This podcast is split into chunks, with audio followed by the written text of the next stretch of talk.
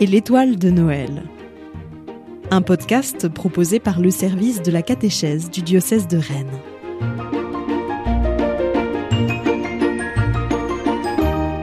Épisode 22 Les prophètes. Depuis quelque temps, Bethléem, habituellement si tranquille, s'agitait, bruissait, enflait.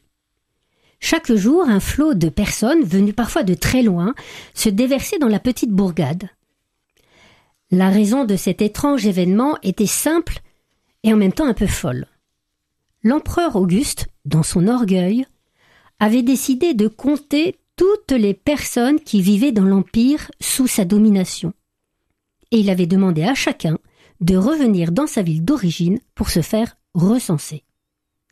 L'ambiance à Bethléem avait d'abord été festive, car c'était une occasion assez unique pour les familles de se retrouver au grand complet. Mais bientôt, la place avait manqué, et l'on n'arrivait plus à loger ces lointains cousins qui débarquaient. Les auberges et les maisons étaient pleines à craquer, et avec le froid qui commençait à être mordant, cela devenait problématique. On sentait la tension monter en ville. Aussi, ce jour-là, Tobias avait préféré fuir au loin et était retourné avec ses moutons dans le paisible vallon aux herbes vertes et grasses. Là-bas, il n'y avait que le murmure du vent et le doux bruit des moutons qui pâturaient sagement. Il avait pu prier, à la manière d'Élie, comme le lui avait enseigné Akam la veille au soir, et il avait hâte maintenant de retrouver son vieil ami pour l'écouter encore. Bonsoir Akam. Bonsoir Tobias. Regarde comme notre étoile est de plus en plus belle. Elle s'est encore rapprochée. Tu crois que nous pourrons bientôt la toucher, la tenir dans nos mains? Tenir dans ses mains une étoile. Je crois que bientôt dans tes mains tu pourras tenir quelque chose de tellement plus précieux encore, de tellement plus extraordinaire. D'ici là, il faut que j'achève mon petit parcours avec toi, ce parcours qui a commencé à la création du monde et qui nous fait cheminer en compagnie de notre peuple, notre peuple qui attend, qui ne cesse d'attendre. Tobias s'assit au pied d'Akam et ouvrit grand ses oreilles. Je te l'avais dit, après la mort de notre roi Salomon, ce ne fut que succession de catastrophes le royaume se divisa puis s'effondra. Les grands pays qui étaient autour de nous envahirent et, nous forcèrent à partir en exil. C'est où l'exil? L'exil? Ce n'est pas un pays, mon petit Tobias. Ou plutôt, ce sont tous les pays possibles, sauf le tien. Notre peuple fut exilé.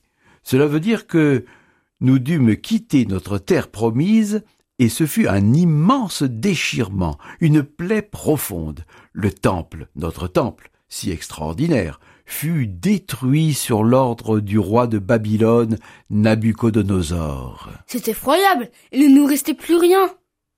Eh oui. C'est ce que beaucoup d'entre nous ressentent. Pourtant, des voix se firent entendre, la voix des prophètes.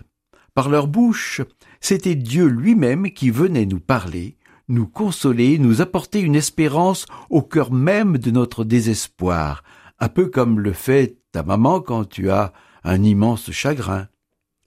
Dieu comme une maman, ça, Tobias ne l'avait pas encore imaginé.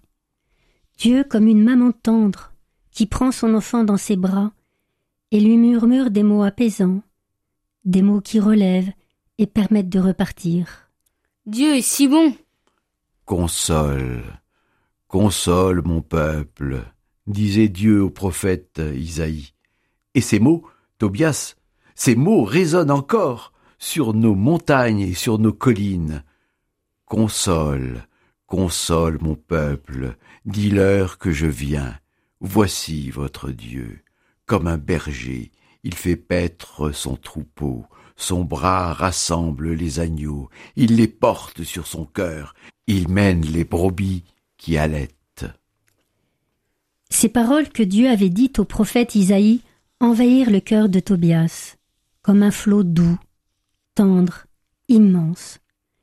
Lui, le petit berger, qui menait chaque jour son troupeau dans les collines de Bethléem, lui qui aimait chacun de ses agneaux, chacune de ses brebis, chacun de ses moutons, lui qui les soignait, qui leur parlait, leur chantait des chansons, lui qui portait l'agneau qui venait de naître sur ses épaules pour qu'il ne se fatigue pas. Lui, le bon petit berger, comprenait parfaitement ces paroles de Dieu et les accueillait avec une joie profonde. Et cette joie fut telle qu'elle envahit non seulement le cœur de Tobias, mais aussi tout son être.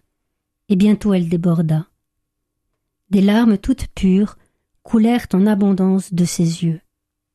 Comme le Seigneur est bon. Comme le Seigneur est bon. Ne cessait de s'exclamer Tobias en pleurant de joie. Oui, Dieu est bon, et il vient. Ces dernières paroles résonnèrent longtemps dans le silence de la nuit, puis s'envolèrent, légères, rejoindre l'étoile. Tobias se leva, prit dans ses mains les mains de son vieil ami. Bonne nuit, Akam. Bonne nuit, Tobias. Bonne nuit, toi qui m'écoutes.